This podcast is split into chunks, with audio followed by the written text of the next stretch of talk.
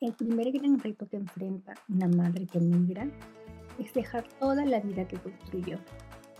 Su profesión, sus estudios, su carrera laboral, su familia, sus amigos, toda la vida que conocía para iniciar un nuevo proyecto con su familia, para iniciar una nueva vida. Pero ¿cómo hacemos las madres para volver a insertarnos en el mundo laboral o para iniciar un nuevo proyecto? En este episodio te lo contamos. Aprender a soltar es una frase que escuchamos o repetimos en más de una ocasión. Aplica familia, parejas, amigos, trabajo, a todas nuestras relaciones. En este podcast converso con profesionales, expertos, amigos de todo aquello que debemos soltar para mejorar o transformar nuestras herramientas emocionales.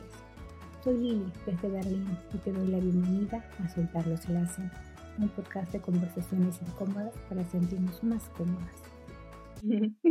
Yo voy a empezar por mi experiencia personal. Yo soy de Perú y soy del norte de Perú. Crecí siempre en el norte de Perú. En el norte de Perú está muy cerca de la playa y es un es prácticamente vivir junto al mar. Cuando crecí me mudé a Lima, que es la capital de Perú, y luego conocí a mi esposo y nos mudamos a Cieneguilla, que es un lugar en el campo.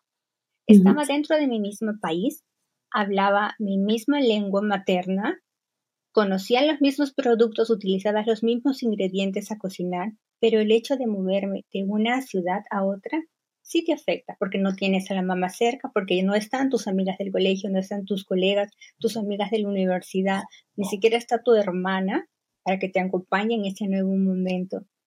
Ahora imaginen ustedes, trasladen eso a un movimiento mucho más grande que es mudarte a un país que está al otro lado del mundo. o sea, esa cosa pequeñita la vamos a trasladar a lo, a lo macro. Y quería yo preguntarte, Stephanie, ¿sientes tú que un cambio así de trascendental afecta nuestra autoestima o nos afecta a nosotros interiormente como mujeres? Sí, mm, pienso que hay varios factores que pueden contribuir a, pues a tales em, problemáticas, por así decirlo, en el sentido que, bueno, uno es eh, la cultura, como dices tú, venimos, cuando cambias, lo acabas de decir, en tu país, eh, estás en tu misma cultura, en tu mismo ambiente, por así decirlo, y como quiera hay ciertos cambios en la persona. Em, porque te enfrentas a ciertos retos. Ahora, cuando cambias algo tan drástico que es realmente dejar eh, pues tu país, tal vez no tus costumbres y tradiciones, porque eso puede ser inherente a ti, lo puedes tener contigo siempre, pero sí que se descuidan ciertos aspectos porque tienes que entrar y adaptarte a una nueva cultura, a nuevos estándares, a nuevos, eh, pues, expectativas que se tiene tanto de ti como tú del lugar al donde llegaste. Entonces, muchas de las veces creo que, eh, sobre todo los que emigramos, mm, lo vemos porque es una decisión que tomamos y muchas de las veces es voluntaria y lo ves como algo positivo, un buen cambio. Em, no sopesamos realmente el gran impacto que va a tener en nuestras vidas a mediano, largo plazo, ¿no? Porque uno, como, como digo, migra con ciertas expectativas, también con ciertos, eh, pues, prejuicios también eh, en el sentido bueno y malo de, la, de migrar. Em, eh, bueno, sí, expectativas realmente. Entonces, ah, va a haber un tiempo que, que en lo que todo va a ser como de color de rosa, pero luego va a venir este, yo lo llamo golpe de realidad, donde realmente esto creo que podemos coincidir, todos los que hemos migrado, todas las que hemos migrado, en que mm, eh, realmente te viene este, esta como realización de decir, ok, qué gran cambio he hecho en mi vida. Y claro que depende, pienso yo, de la persona que eres, em, de tu red de apoyo, pequeña o grande, que sea a los pocos años de haber o meses de haber llegado a, pues en este caso, a otro país, puede ser que, que haya problemas de medios a graves em, en, pues en lo que dices, en, en nuestra autoestima, en nuestra forma de pensar de uno misma. Em, se caen ciertas expectativas tanto del país, cultura, etcétera, al que emigraste, como de ti misma. Sí, es verdad. Y, es súper importante lo que tú dices, la red de apoyo, porque si no tienes la red de apoyo es más, es más difícil. Y claro. Em, la familia que dejamos en nuestro país de origen no lo entiende. Exacto. Oye, ya llegaste, ¿no? Ya llegaste y ya tienes trabajo. Tienes tres meses de haber llegado a un nuevo país. Ya tienes trabajo. No, hoy no, pero ¿cómo? Tanto tiempo te demora. Y ya aprendiste el idioma. Eh, no, pero ya tienes un año. Eh, es difícil para mí ahora porque padre soy hijo, tengo que criar, tengo que ir a la escuela, tengo que regresar. Claro. también es, es, es, es, bueno, no sé si, si lo voy a decir de forma correcta, se quiere hacerle sentir al otro lado que hemos dejado en nuestro país de origen que no es tan fácil, ya que si realmente fuera fácil, lo haríamos, pero nos toma nuestro tiempo, toma tiempo acostumbrarnos a un nuevo espacio, toma tiempo acostumbrarnos a la burocracia. Em, aquí en Alemania es increíble, pides una cita para hacer un un documento y te dan la cita en los siguientes dos meses. Eh, no, no tienes, no, no es, así es. En mi país la gente quiere una cita para eh, tramitar un documento, se levanta a las seis de la mañana, llega a hacer una fila a las seis de la mañana y probablemente haga fila dos horas, pero lo haga el mismo día. Es, esas cosas aquí no suceden. Sí, creo como digo, hay ciertas ideas preformadas eh, eh, tanto en nuestros países de origen como en el país al que llegamos.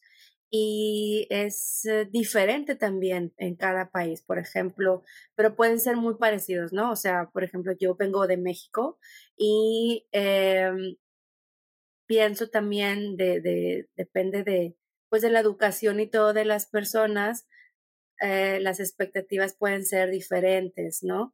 Entonces, pero son parecidas, ¿no? Cuando, cuando alguien de Perú o alguien de México, las personas de sus países, o sea, de nuestros países de origen, eh, ellos, como dices, no tienen la experiencia de hacer este cambio y piensan que todo va muy rápido, que todo va muy bien, que todo es eh, color de rosa en el sistema nuevo que llegamos porque se vende, se vende eh, la idea que obviamente los países en Europa o en otras partes del mundo son tal vez eh, más avanzados en muchas cosas que en Latinoamérica.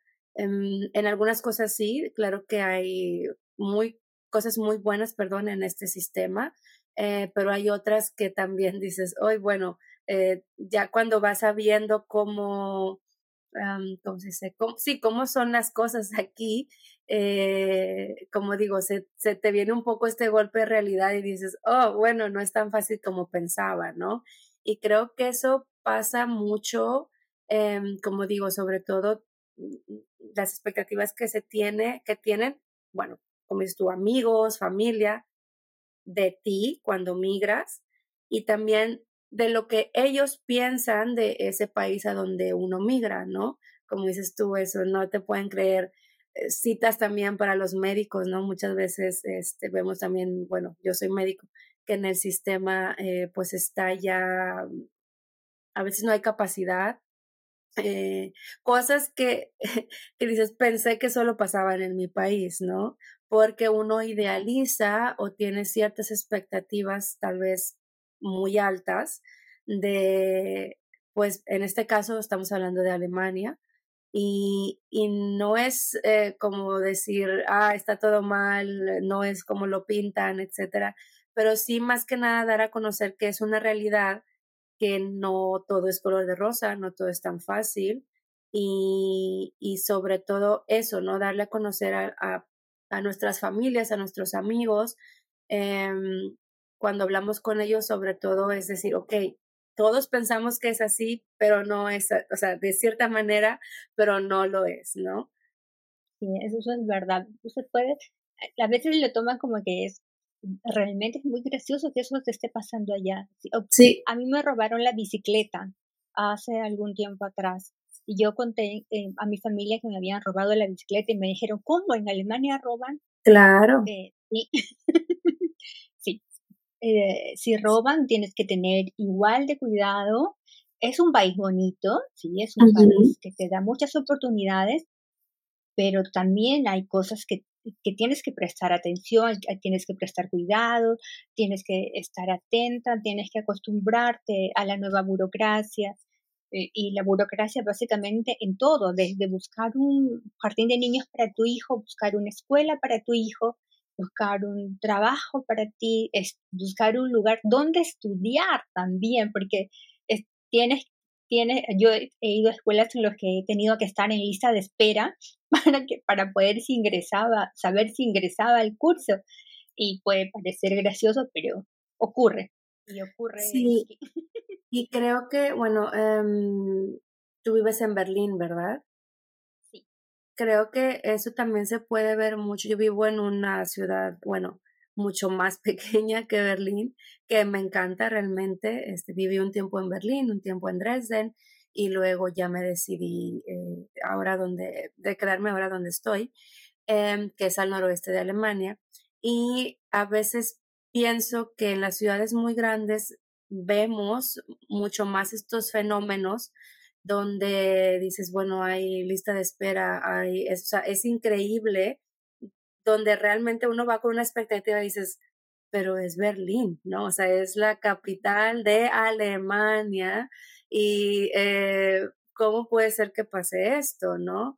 Em, sobre todo también, por ejemplo, que es una ciudad cosmopolita, ¿no? Este, y bueno, aparte de, eh, en mi experiencia, tuve algunas muy malas experiencias y dices, bueno, si esto pasa aquí, donde es una, una em, sí, una ciudad cosmopolita, una metrópoli, ¿cómo será en los pueblos? Pero desgraciadamente e, esa idea, ¿no? De, porque lo tenemos en nuestros países, si en las ciudades está mal, voy en los pueblos está peor. Pero a veces no, a veces en mi experiencia y otras cosas que he leído, otras experiencias de otras personas, es que a veces en las ciudades más chiquitas, obviamente porque pues hay menos habitantes, consigas a veces citas más rápido, eh, algún, en algunos casos, claro que también hay malas eh, experiencias, pero em, al menos eh, siento yo que a mí en particular me hizo mucho mejor, o sea, bien, me hizo bien estar y experimentar la vida en, en, el, en un pueblo, por así decirlo, ¿no? Para mí es un pueblo porque vengo también de una ciudad, eh, la tercera ciudad más grande de México, eh, mucha industria, eh, súper americanizada también. Y mm, bueno, llegas, las ciudades grandes en Europa no son iguales, no tienen las mismas dinámicas que las ciudades en Latinoamérica, las ciudades grandes, este, pero em, sí que veo a veces más frustración y más mm, como no problemas, pero algunas otras situaciones en las que la gente se siente un poco más como, uy, eso, mm, la expectativa no era lo que ellos pensaban, ¿no? Este, y bueno, hay un dicho que, que dice, no, es eh, como es mejor no tener ninguna expectativa, ¿no? O sea, es el sentido de no te hagas expectativas y serás más feliz. Sabes que eh, algo también que me parecía eh, como que para no creer, yo llegué cuando, cuando mi hijo tenía dos años. Nosotros tardamos cinco meses en encontrar una, una quita, un jardín de niños.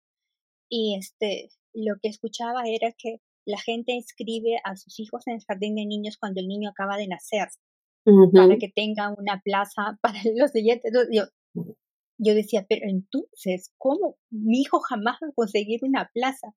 Y es complicado porque si tu hijo no tiene un lugar donde estudiar, tú tampoco puedes estudiar. Exactamente.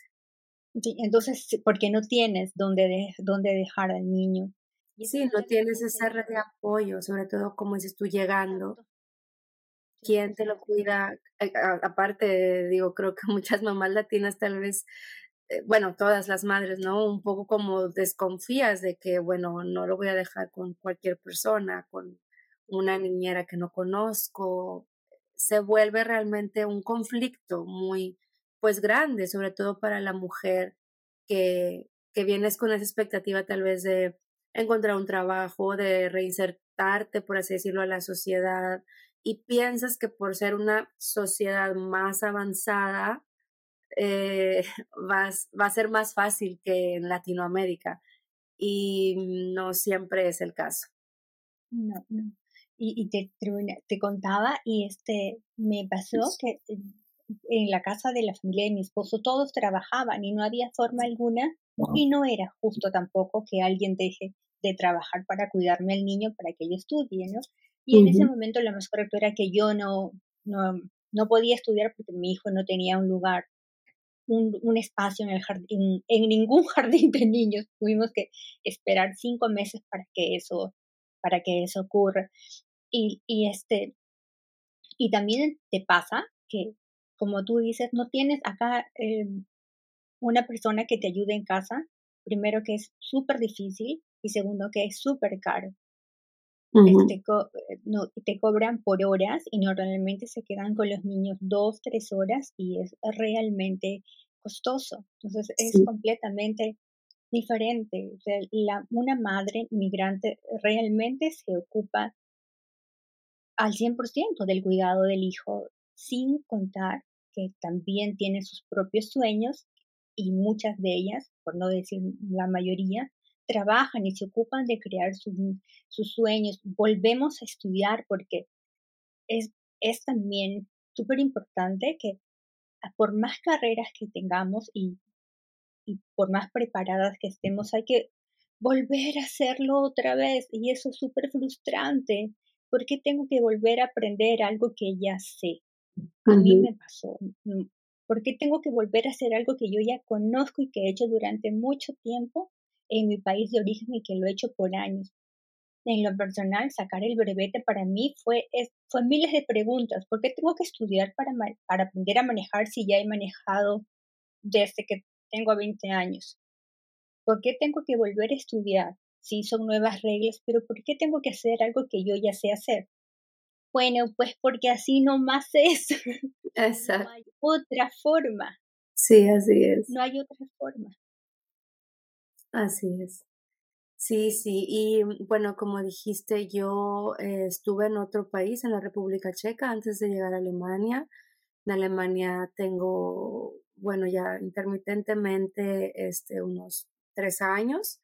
Em, y ya, bueno, ya asentada dos años, casi dos años. Estoy por cumplir dos años en Alemania. Em, y también algo muy Mm, chistoso, decimos en, muy gracioso, es que eh, cuando yo migré, primero era el plan como a ver si podemos quedarnos en Alemania por cosas, no sé, bueno, en ese entonces mi expareja, mi ex esposo, eh, estudiaba una carrera y era, ya la había empezado en República Checa y era mejor que se quedara allá. Entonces fue como, bueno, pues nos vamos a República Checa, ¿no? Y eh, algo muy chistoso que también es una, una eh, pues, mala idea, es que yo dije, bueno, pues es Europa, ¿no? Es, es igual, debe ser igual que Alemania. También no tenía mucha, obviamente, experiencia viviendo realmente en Alemania, aunque ya había venido algunas veces como turista. Em, y pues pues no, o sea, yo de, haber aprendido alemán, ahora tengo que aprender checo, porque también mi hijo tenía tres años, eh, necesitábamos, eh, pues yo necesitaba el insertarme en la sociedad, hacer algo, este, obviamente, desde antes que ya sabíamos que nos íbamos a quedar allá, empecé a buscar, bueno, ¿qué necesito para trabajar? Em, ¿Cómo voy a, cómo voy a, como dices a cumplir y no dejar mis sueños por seguir, eh, pues el sueño de la familia, ¿verdad? De, de decir, bueno, ya ahora tengo un compañero de otra, de otra nacionalidad eh, por cuestiones, creo que muchos de los migrantes hacemos esa decisión es porque quieres una mejor vida de la que tal vez en nuestros países se les puede ofrecer a nuestros hijos por muchas razones. Em, digo, eh, eh, y dices, al menos yo lo pensé muchísimo, claro que sí era una idea muy, muy como padre, o bueno, sí, vamos para allá, porque primero vivimos un año en México y luego ya decidimos, ok, ¿qué vamos a hacer? Yo estaba terminando mi carrera eh, de medicina y bueno, ¿qué, eh, ¿qué es lo que sigue? ¿No? Entonces, bueno, entonces intentamos hacer eso de, de, quedarnos en Alemania, no se pudo, fuimos a, otro, a este país y ya, ya cuando supimos esto dije, ok, me quiero ir, ¿qué va con, o sea, qué, qué sacrificios va a conllevar esto, ¿no? Y así yo me vine como muchas, yo creo, con dos maletas, este, dejando atrás también todo tu potencial como, como profesionista, en este caso que tocamos lo de la profesión. Eh, en México, en mi caso, en tu país de origen, eh, con ya una red de apoyo, que es muchas veces tu familia, tus amigos, em, que sabes que de alguna manera van a estar ahí para ti, ¿no? Dices, tú vas a hablar tu mismo idioma, vas a conocer tus leyes, etcétera. Dices, ok, yo, en mi caso, y creo que muchas eh, sopesamos eso y decimos, bueno, nos vamos.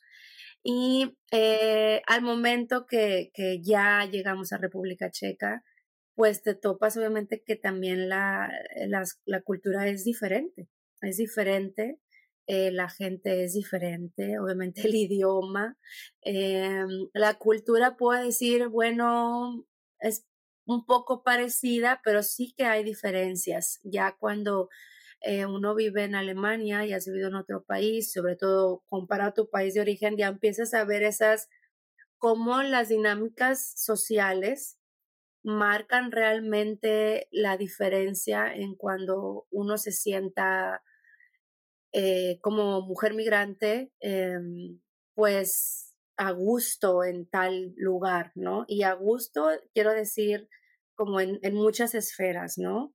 Claro está siempre la madre, como dices tú, que, bueno, no hay estas eh, posibilidades para mí ahora. Bueno, si soy profesionista, me tengo que quedar en casa. Las que no son profesionistas, pues qué bueno, y a lo mejor eso es lo que ellos quieran, quedarse en casa y creo que ahí es donde también partimos de este punto de las expectativas, porque cuando una mujer, yo ya me he dado cuenta, viene, una mujer ya profesionista, se, bueno, migra, las expectativas son más altas que también cuando una mujer que no, bueno, no por así decirlo, pero que ya ha decidido dedicarse al hogar, eh, las expectativas son menos y a veces las presiones no, no quiero decirte porque no tengo esa experiencia, eh, tal vez es menos, ¿no? Porque se siente apoyada, sabe que su rol es ser mamá y eh, aunque sí va a haber otras presiones, o sea, otra, otras, em, pues sí, expectativas de ella, tal vez de, en este país al que llegas, tal vez no tienes tanta esa presión de los de tu tierra, ¿no? Del, de, del que, uy, pues eres médico y no has empezado a trabajar, eres cosas así, ¿no? Y yo lo que me topé es que en República Checa fue realmente mucho más fácil de lo que yo ya había leído y escuchado y así en tantos foros de mujeres que hay eh, en Alemania, sobre todo lo del kindergarten, o sea, lo del jardín de niños, este, la escuela. Realmente yo tuve una muy buena experiencia y me reinserté al, al, al mundo laboral, eh, no como médico clínico, pero como eh, médico científico. Este, y, y fue bueno, yo me quedé muy impresionada porque dije, bueno, esto ha sido muy, muy fácil, ¿no? No muy fácil, pero realmente eh, yo me sentí muy apoyada en ese entonces por mi expareja. Este, encontramos realmente un, departamento rápidamente.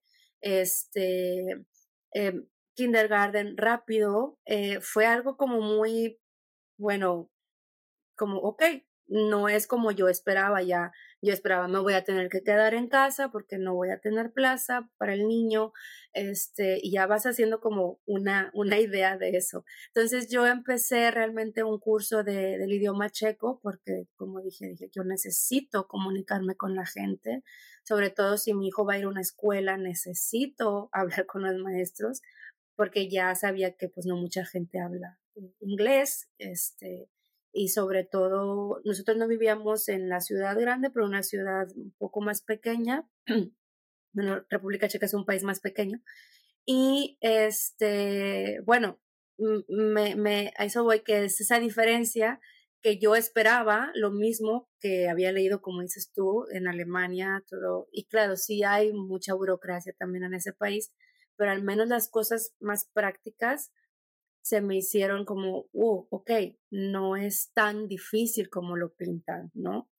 Em, y, y bueno, eso creo que me ayudó en el sentido de no abandonarse a sí misma, por así decirlo, abandonar esa ambición, esa eh, meta que dices, bueno, quiero continuar con mi vida profesional.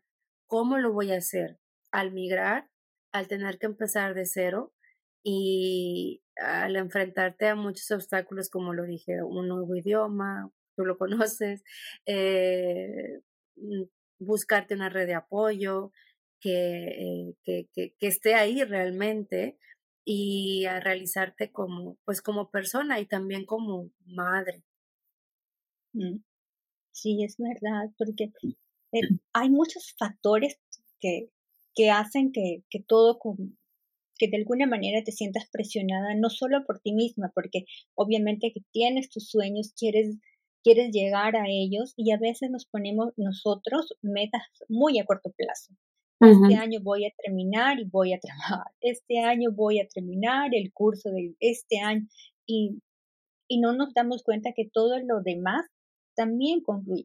la casa, nosotros yo te contaba que yo tardé como cinco meses en encontrar una quita para mi hijo en kindergarten y nos demoramos como ocho meses en encontrar un Así, así de complicado es. Y hay otras historias de personas en las que todo fluye tan rápido. Sí. Historias en las que las personas departamento en dos años. Cada historia es, es personal, ¿no? Cada historia tiene este, su propio ritmo, todas fluimos de maneras distintas. Importante lo que tú dices, mi red de apoyo, ¿a dónde voy a ir para que me sostengan cuando yo no logro conseguir las metas que yo me he autoimpuesto? Exactamente. las autoimpongo yo. Exacto. Yo decido, ay no, este mes voy a hacer esto, este mes voy a hacer lo otro. ¿Y qué pasa cuando no cumple? La primera persona que se frustra soy yo. Y necesito una red de me conté. Exacto, ¿no? ¿Dónde, ¿Dónde va a ir uno a, pues sí, a, buscar ese apoyo que realmente cuando uno llega, eh, en tu caso, como platicabas, tenés a la, a la familia de, de, tu esposo, que es algo muy bueno y es algo que también he visto en, en otras, en otros casos, eh, que a veces es muy bueno, pero a veces es muy malo. ¿no? El, el, el eh, tener a veces eh, cierta influencia de la familia que tampoco tú no conoces, ¿verdad? O sea, em, hay, hay las dos caras, pero creo que cuando están ahí en una cuestión positiva, ¿no? Que, que te apoyan, que te ayudan, creo que ahí es donde la mujer puede realmente un poco impulsarse eh, a, pues a, hacer un poquito más, ¿no? Y, y como dices, es algo muy cierto, creo que todas, eh, muchas personas, no solo las mujeres, pero nos imponemos ciertas eh, metas, a veces muy altas, porque no sabes, o sea, eso, no conoces el sistema, piensas, vienes con una idea prefabricada y es cuando luego dices, hoy eh, no era así, no es tan fácil, yo pensé que el proceso es diferente, etcétera, y, y, empiezan las frustraciones y es donde yo creo que empieza el, eh, pues una problemática que realmente, como dije, si no tienes una, un buen apoyo para empezar de tu pareja y luego de, la red que hiciste, en este caso puede ser la familia de tu esposo, de tu pareja o los pocos amigos que vas haciendo, puede llegar a ser muy frustrante, muy difícil eh, e incluso puede llegar a afectar mucho pues tanto la salud física como la salud mental. Hubo realmente eh, hace, mm, ¿cuándo fue? No recuerdo, hace poco, una, em, se juntaron una, una asociación aquí en Hamburgo, eh, bueno, aquí cerca de, de, donde yo vivo, está Hamburgo, y eh, fue precisamente para hablar de estos retos que como migrantes eh, tenemos también en la salud mental. Y estaban hablando mucho de, pues, de estos temas de la red de apoyo, de, de la persona con la que viniste, eh, cuando se rompen ese tipo de relaciones o cuando simplemente no se encuentran o no se reconcilian, eh, cómo puede llegar a ser un problema muy grande, porque aparte tienes la presión de, de tu gente en tu tierra, la presión social también de lo que se espera de ti aquí en este país, en, bueno, como migrante en cualquier país, este, y aparte la presión que se pone a uno mismo, ¿no? Entonces ahí sí que puede haber un, un quiebre en, en, pues en la continuidad de, de, la salud mental de las personas y puede llegar a ser realmente un problema muy, muy grave en el que ha habido desgraciadamente casos de hasta suicidios o intentos suicidas. Eh, y bueno, ahí nos estaríamos yendo completamente a otro tema que es muy serio, pero que eh, podemos así un poco tocarlo en, en, en esto, ¿no? Que realmente eh, no es tan fácil el, el, manejar todo pues sí, toda esta presión, todas estas expectativas y más, creo, con la que uno propio se autoimpone. Sí, sí, sí, es, la red de apoyo es sumamente importante y también el no tener miedo a cambiar. Por eso la red de apoyo tiene que ser alguien que real, alguien que realmente haga match contigo, alguien que realmente te entienda. No importa si es tu familia y hablas por teléfono una vez a la semana, si es un grupo de mujeres por WhatsApp, si es un grupo de mujeres por Facebook, eh, eh, no importa dónde la consigas, pero tiene que, tiene que realmente entenderte, no juzgarte, no criticar, porque pasa que a veces cuando somos migrantes tenemos esa, ese sentimiento de querer comunicarnos en nuestra lengua materna porque nos es más fácil. Podríamos hacerlo en alemán, que tal vez funcione, pero necesitamos, no sé por qué, este, esa sensación de expresarme en mi, en mi propia lengua. Y pides un consejo y te contestan 100 personas, de las cuales uno es consejo y los otros 99 eh, son este críticas, críticas malos comentarios. Entonces, no tengamos miedo de decir muchas gracias, grupo, me voy. Exactamente. Creo que, perdón, discúlpame. Y si estás, eh, y si ya entiendes el idioma y tienes la posibilidad de conversar con las madres de tu hijo en la escuela y sientes que eh, tus pensamientos, tus sentimientos no son de acuerdo a los que, o no los compartes, también, o sea, de forma muy, muchas gracias, te llamo. Exacto. Cuando tú sientas que puedas lidiar con la otra forma de pensar y lo mismo con tu familia, ¿ok? Familia, yo te quiero mucho, te amo mucho, pero en este momento tengo que ocuparme de mí. Sí, y, a veces después. Claro, y a veces también porque precisamente dijiste eso de, de la autoimposición de, de, algo y hasta a veces de castigos este, hacia uno mismo Em, también hay que, e, e, esta parte es muy interesante lo que dices, decir, hey, a mí misma, ¿sabes qué? Esto no me sirve ahorita. Ah, esta, esta actitud, esta autoexigencia, esta, em, pues también no compasión hacia mí misma, eh, hacia mí mismo, chao, esto para un lado, ¿no? Y es, es muy interesante porque, digo, eh, tu programa que se llama Los Lassen o soltar o dejar ir, eh, es, es, eso es algo bien, bien, bien importante, que a veces pienso yo que lo aprendemos, como decimos, a la mala, que tiene que llegar a veces un punto de quiebre en el que, tiene que tienes que a veces eh, ver comprometida tu salud o tu salud mental, eh, eh, o ya vas viendo que por estas autoexigencias, también tus relaciones, tanto de amistad como de pareja, con tus hijos, pueden irse viendo afectadas porque te genera una frustración, esta autoexigencia te genera un estrés más, como decimos, datsu, como, eh, como perdón, adicional a lo que ya hemos hablado, ¿no? De, la sociedad, de mi familia, más. Entonces, es muy bueno eso que dices, ok, ¿sabes qué? Eh, mm, no concuerdo con, con, esta idea que tú tienes o con esta eh, expectativa que tú tienes de mí o que ustedes tienen de mí, pero también decírmela yo, ¿no? Stephanie, esto no es lo que ahorita te hace bien, esto no es lo que ahorita necesitas, bájale, ¿no? O ahorita, al ratito nos volvemos a ver con esa parte, ¿no? Porque creo que muchas mujeres, sobre todo, digo, y creo que muchas no necesitan ser que sean profesionistas, que tengan una profesión de algo.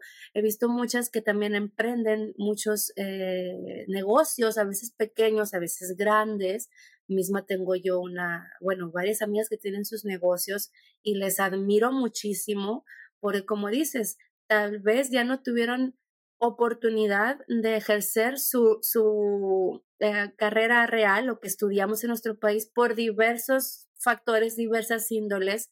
Eh, em, y, y dices, bueno, emprendo en otra cosa.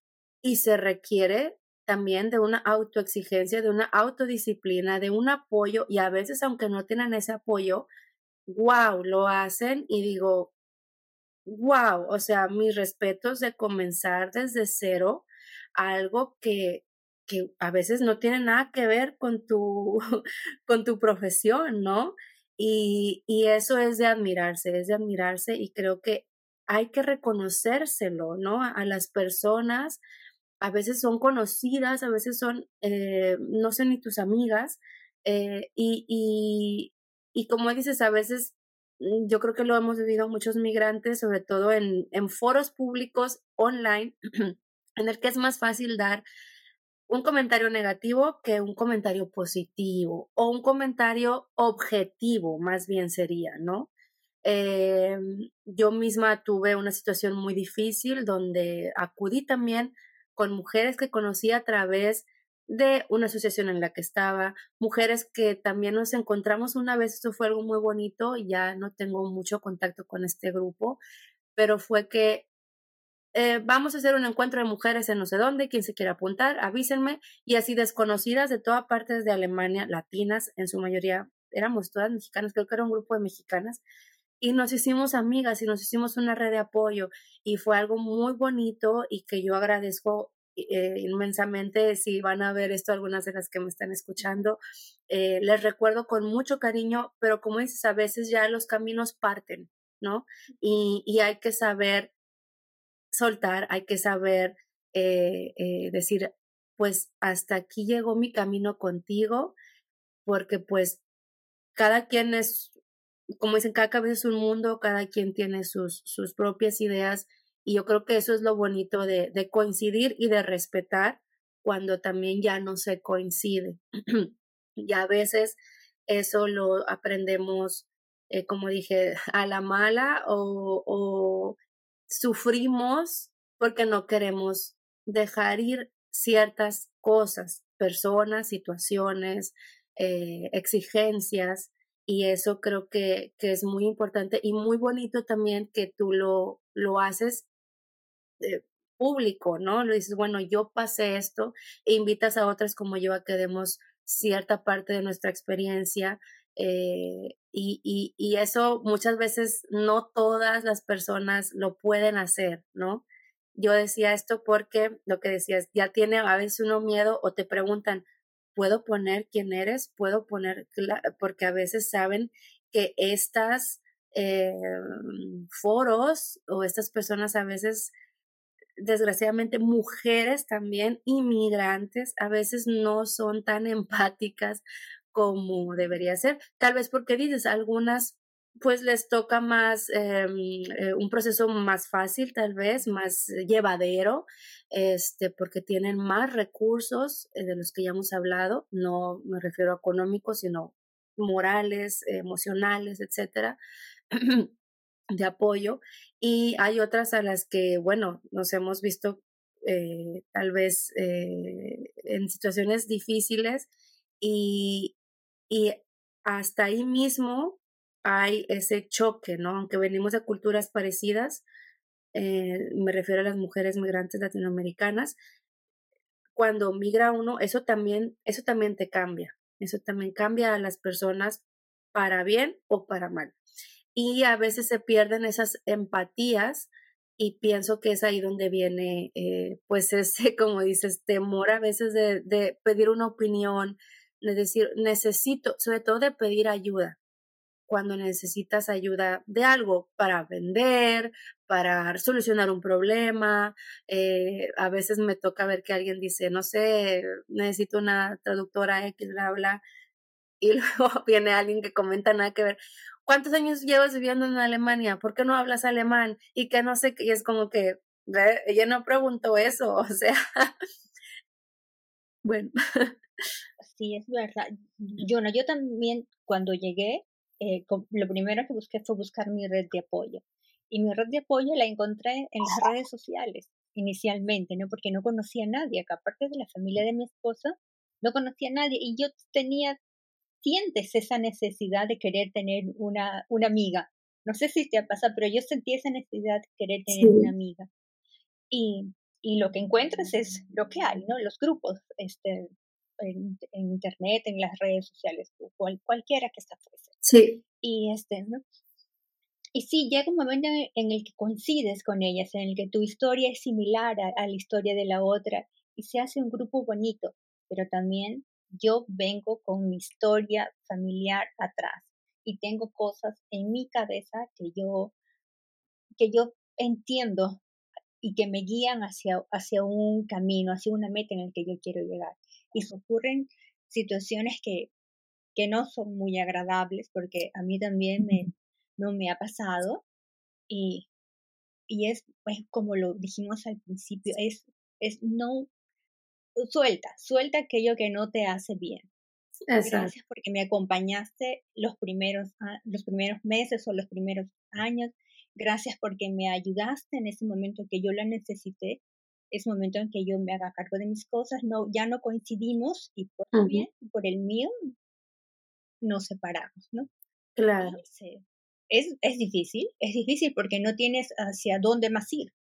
Claro, claro, exacto. Pero es necesario a veces. Exacto. Y yo creo que cuando pasa eso, luego viene algo muy interesante, creo, em, donde también aprendes a estar contigo mismo, a estar con tu familia, a estar con la gente que es, bueno, en realidad importa. Lo digo así porque claro que los amigos, o en ese caso los que fueron amigos que estás dejando ir, o cierta relación, claro que también importó e importa en su momento, pero cuando aprende uno a soltar y aprendes a decir, bueno, esto no es para mí por ahora, eh, también aprendes a, a, a darte cuenta tal vez, como dices, vienes, vienes a ver, ok, me estoy exigiendo esto, estoy tratando tal vez de encajar en un lugar en el que comprometía mis valores personales, en el que no era para mí 100%.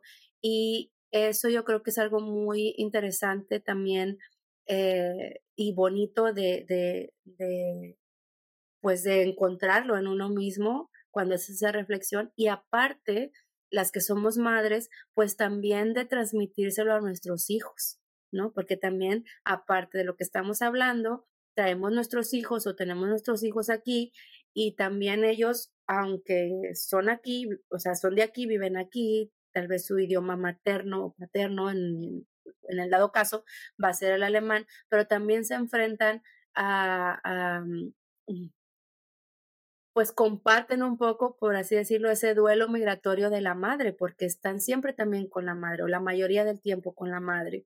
Eh, y eh, algo también, ah, igual para tocar esto, es que es ahí donde uno también tiene que eh, darle esta, perdón, esta enseñanza a, a, nuestros hijos, porque por más pequeños que sean, obviamente decimos el ejemplo arrasa, ¿no?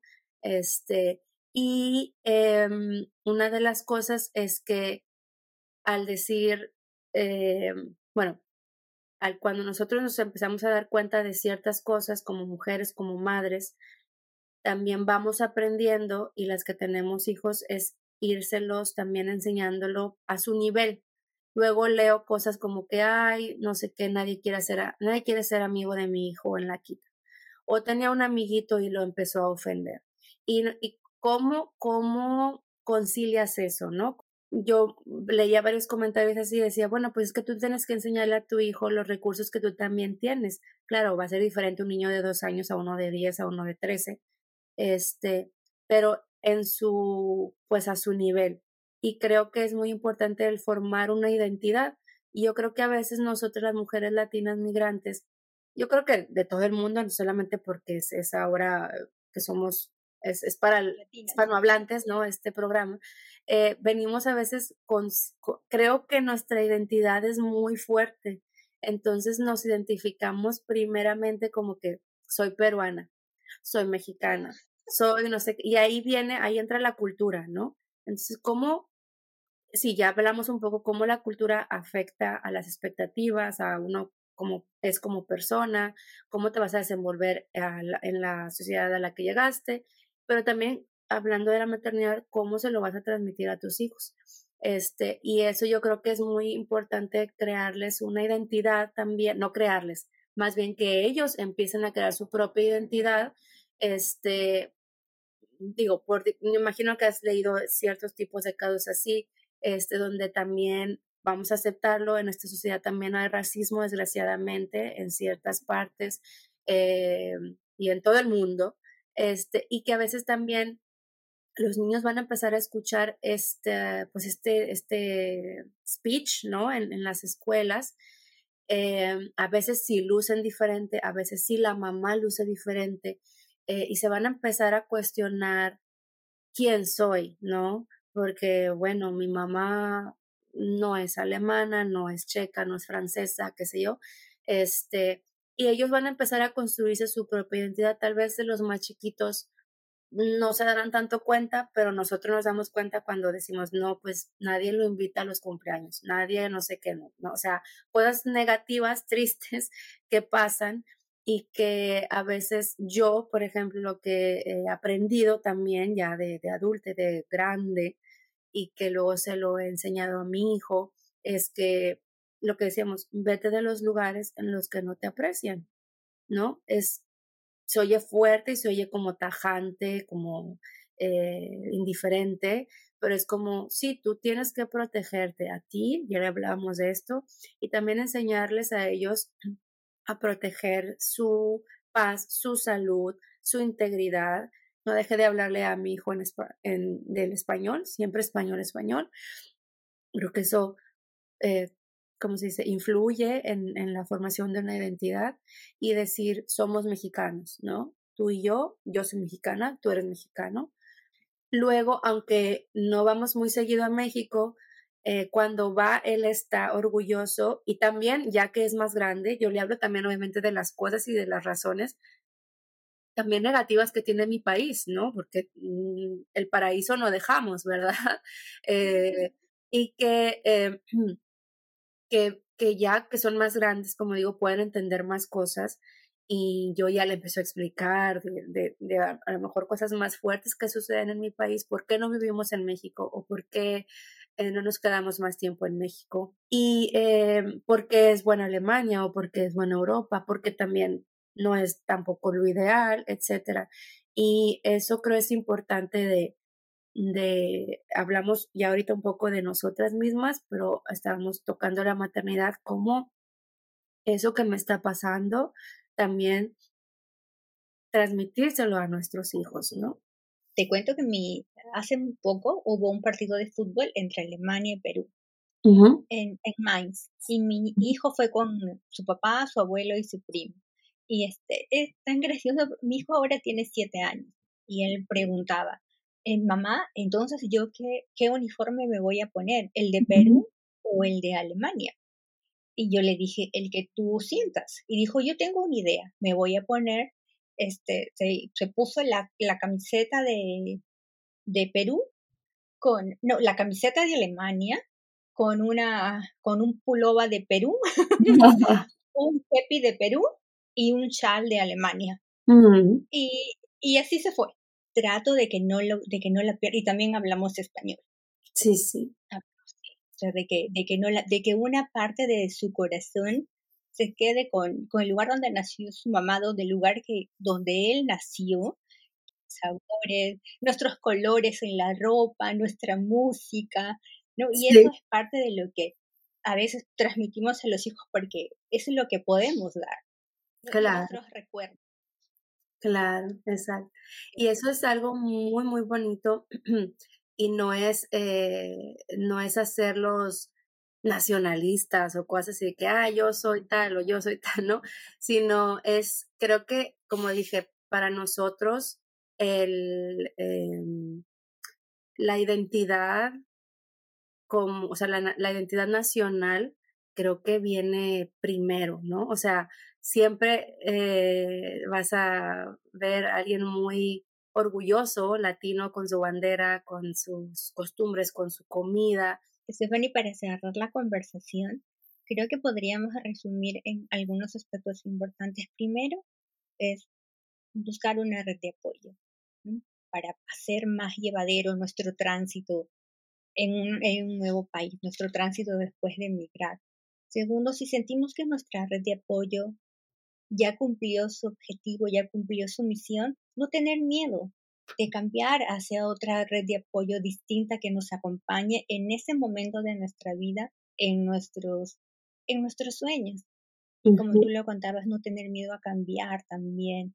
Si eres profesional y has sentido que se te ha hecho difícil ejercer tu carrera, no tener miedo en pensar un nuevo proyecto, un nuevo sueño, estudiar tal vez de nuevo una nueva profesión, empezar de renacer. Exacto. No renacer. Y, y para terminar es darle a nuestros hijos esa parte de nuestra identidad que vive dentro de nosotros, ¿no? Como lo sintamos. Así es.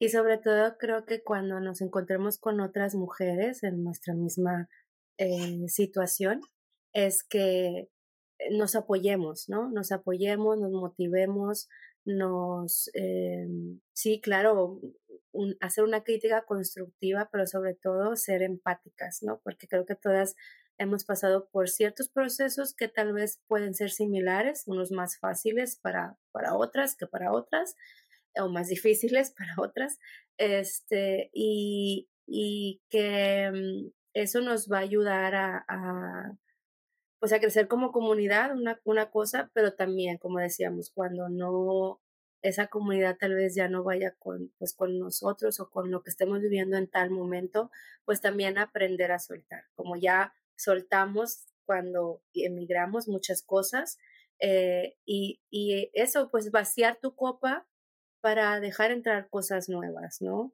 Em, y bueno, por mi parte es todo. Yo creo que hablamos un poco de, de todo, eh, no tener miedo sobre todo a, a, migrar de nuevo, por ejemplo, en mi caso también fue como que, ok, ahora, ahora sí a Alemania. Y también viene con un duelo migratorio porque también dejé ya otra red de apoyo que había hecho, amigos, familia, bueno, no, pero eh, sí que lo vuelves a vivir tal vez con menos intensidad y, y bueno, te vuelves a, te vuelves a enfrentar a nuevos retos. Mm, sí, y creo que vamos a terminar la conversación con lo que acabas de decir. No tengamos miedo de vaciar nuestra copa para volver a llenarla y volver a hacer un brindis por nosotras mismas. Así es. Las veces que sea necesario. Exactamente. Las veces que sea necesario. Stephanie, muchísimas gracias. Gracias por estar aquí el día de hoy. Coméntame qué sientes sobre el tema. Nos encuentras en nuestra página web www.soltarloslassen.com o en nuestras redes sociales como arroba soltar.loslassen Díaz. Ayúdanos a llegar a quien sientas necesita la información compartiéndola. Te espero la próxima semana para seguir conversando y aprendiendo juntos. Soy Lili y te abrazo con el corazón. Chao, chao.